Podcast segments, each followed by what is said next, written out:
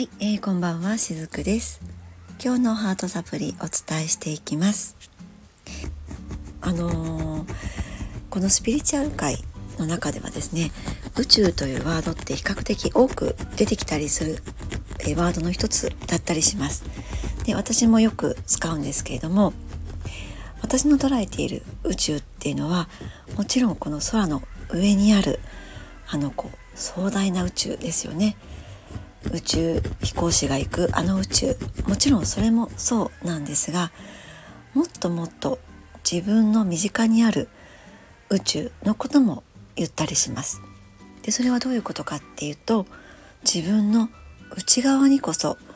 自分にしか知らない自分だけの宇宙っていうのがあるってそういうふうに私は捉えているんですね。そういった意味で、えー、宇宙というものについてお話をすることが、え、時々あったりします。でこのことについてですね今日明日ぐらいお話をしたいなと思うんですけれども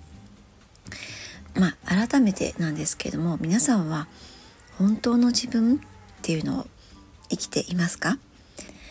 えー、土曜日のボディサプリからあとは昨日の夜ハードサプリの中でも少しお伝えをしたんですけれども私たち一人一人の中には、えー、星の数ほど自分というものがあってですね。そしてそれは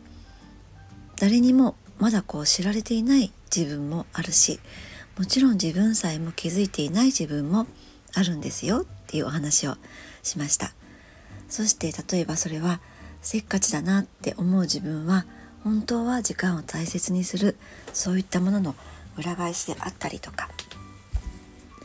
飽きやすい人ほど物事にはまりやすいんですよとか、ま、喜びを泣き虫な人ほど心がすごく優しいんですよねってそんな風に表と裏と表裏一体なんですよね。でそうやっていろんな側面が星の数ほど私たちの中にはありますっていうそういったお話をしましたでその中に本当の自分っていくつもあると思うんですけれどももちろんこうこうやって皆さんにお尋ねするからには私自身も常にその本当の自分を生きているかっていうのは、えー、時々問いかけていたりします。これはとても基本的なお話にはなるんですけれども私たちってこの地球に何をするためにやってきたと思いますか、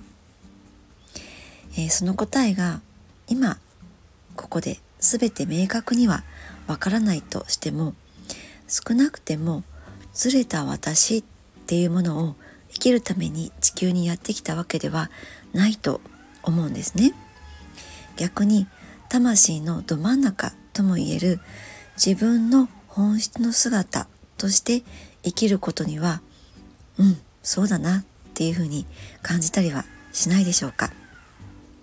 このスピリチュアル界の中では目覚めというワードもまたよく出てくるワードの一つであったりします。そしてこの目覚めのプロセスっていうのが誰にもあるんですね。ごく一部の人だけが目覚めるのではなくって誰もが目覚めという道を常に歩いています。その道のりを遠回りをせずに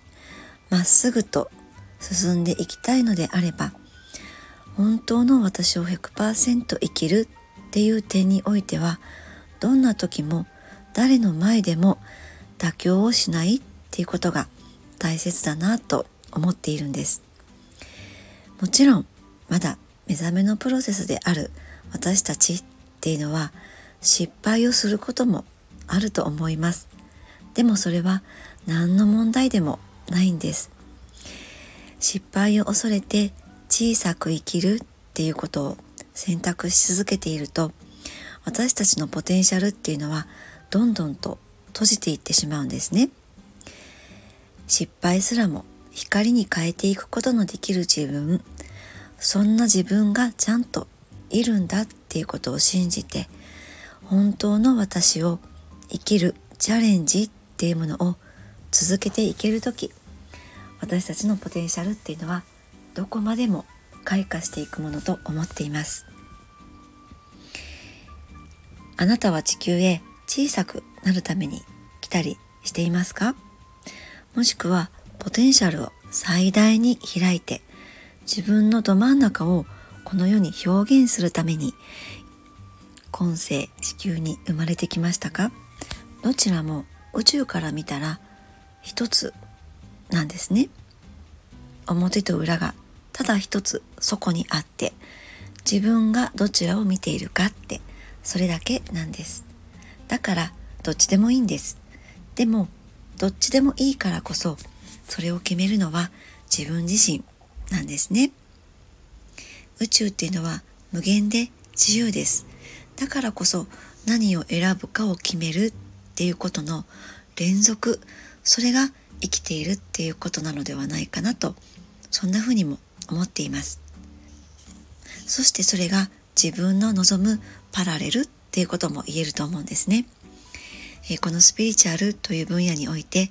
難しい知識よりもまずはこの部分が大事なのではないかなと思っています。あなたは本当に素晴らしい光、まあ、それは宇宙ですね。それそのものなのでだからこそその自分の光宇宙の力をどう扱うかはあなた次第なんですね。はい。今日のメッセージはいかがでしたでしょうか？明日はもう少しこの宇宙自分とのつながりというものについてお伝えをしていきたいなと思います。今日も最後までお付き合いくださりありがとうございました。しずくでした。